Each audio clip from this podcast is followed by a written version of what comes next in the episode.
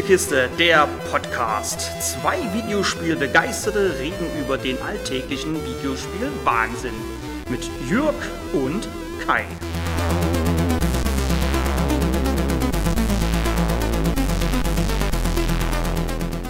Ab und an brauche ich neben den vielen großen AAA-Titeln, die auf meinem Pile of Shame liegen, auch mal etwas Kleines.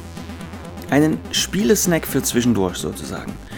Und genau so ein Snack ist das Puzzle Adventure The Last Campfire von Hello Games. Bei Hello Games denken viele an No Man's Sky. Das Weltraumspiel wurde mit vielen Vorschusslorbeeren überschüttet, enttäuschte aber zum Release viele Fans. Ja, auch mich. Seitdem hat der Entwickler unermüdlich an seiner Weltraumsimulation gearbeitet und viele neue Inhalte eingefügt.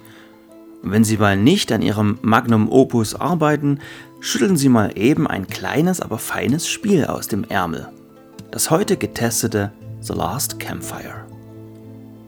In The Last Campfire schlüpft ihr in die Rolle eines kleinen Männchens, welches von der Sprecherin immer mal wieder Amber genannt wird und welches zu dem Volk der Forlorn gehört.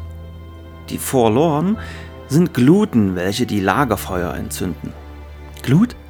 Äh, Lagerfeuer? In der Story geht es um den Sinn des Lebens, das Verlorensein, die unerfüllten Wünsche, den letzten Funken Hoffnung und dass es besser ist, den Weg des Lebens gemeinsam zu gehen. Hm, oder das ist alles Quatsch und ich habe da zu viel hineininterpretiert. Denn so ganz klar, was man ist und warum man das macht, wird einem hier nicht auf dem Silbertablett serviert. Eventuell ist man auch schon tot und nur eine verlorene Seele, die zum Licht will und auf ihrem Weg andere verlorene Seelen einsammelt. Seelen, die auf ihrer Reise verloren gegangen sind. Ich glaube, dieser Ansatz ist gar nicht mal so verkehrt, denn in der Welt findet man andere zu Stein gewordene Forlorn.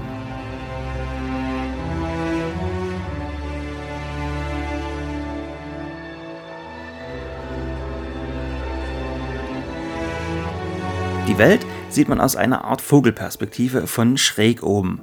Selber steuern kann man die Kamera nicht, aber das ist auch gar nicht nötig, denn die Kamera folgt der kleinen Spielfigur und wechselt dabei dynamisch die Perspektive, fährt mal näher heran, weiter weg oder wechselt den Kamerawinkel.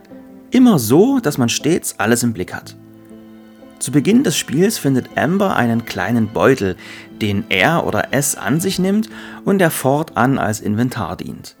Dabei gibt es keine Inventarrätsel und wenn ihr den richtigen Gegenstand gefunden habt, etwa einen Schlüssel, und vor dem Tor steht, zu dem der Schlüssel passt, wird er gleich als erstes ausgewählt, sobald ihr das Inventar öffnet. Die Kopfnüsse im Spiel sind andere.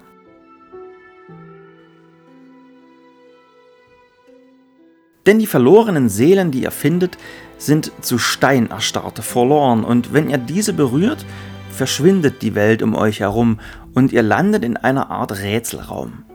In diesen Räumen gibt es Schalterrätsel zu lösen oder Kisten an ihre richtige Position zu schieben ohne dass zum Beispiel ein Luftzug eine Fackel ausbläst. Es müssen auch mal Lichtstrahlen über Spiegel an passende Orte geführt werden oder Säulen richtig ausgerichtet. Die Rätsel sind dabei alle nicht schwer und, und das fand ich besonders schön, sie sind alle in ihrem Raum zu lösen. Ihr braucht keinen speziellen Gegenstand und müsst später nochmal wiederkommen. Ihr benötigt nie Vorwissen aus einem anderen Rätsel. Wenn ihr so einen Raum bzw. so ein Areal betretet, könnt ihr euch sicher sein, dass das Rätsel hier und jetzt zu lösen ist. Nur bei einigen wenigen der Rätsel stand ich gehörig auf dem Schlauch, bin nochmal rausgegangen.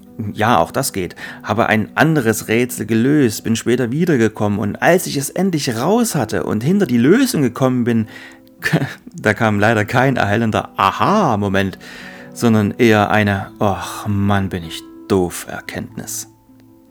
Ist einer dieser Räume schließlich gelöst, erwacht der zuvor berührte Forlorn aus seinem Dornröschenschlaf und findet sich bei einem großen Lagerfeuer ein. An diesen Lagerfeuern, von denen es drei im Spiel gibt, kann man einen Geist herbeirufen, der einem, wenn nötig, auch sagt, wo es weitergeht, beziehungsweise wo man den nächsten verloren finden kann. Denn die Welt ist in mehrere kleine Abschnitte unterteilt, welche man in beliebiger Reihenfolge betreten und verlassen kann.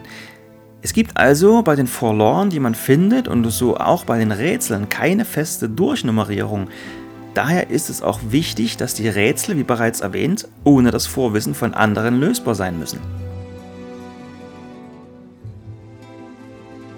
Die Welt ist glücklicherweise nicht leer und ausgestorben, denn in den kleinen Abschnitten findet Amber neben anderen Forlorn auch andere sonderbare Gestalten. Es gibt einen merkwürdigen Fischer, der einen großen Fisch als Hut trägt, einen riesigen Frosch, der sich für einen Wurm erkenntlich zeigen würde, eine Schildkröte, die endlich mal was richtig Gutes kochen will, und ein riesiges Schwein.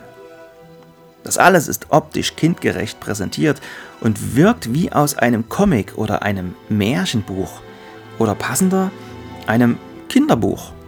Dazu würde nämlich auch die Sprecherin passen, die nicht nur die Geschichte erzählt, sondern auch alle Dialoge spricht und dabei selbst sehr kindlich klingt. The traveler spoke. You ever had roast frog, friend? I miss a good roast frog. Oh, how they crackle. Die Musik im Spiel wird sehr akzentuiert eingesetzt, etwa wenn man ein Rätsel löst. Im restlichen Spiel ist sie nur ein Atmosphärenteppich, der die Welt untermalt, während man vordergründig eher Vogelgezwitscher oder das Rauschen eines Wasserfalls hört. Alles in allem muss man sagen, The Last Campfire ist kein langes Spiel, aber ein sehr, sehr schönes. Ich vergebe hier ganz klar eine 8 von 10.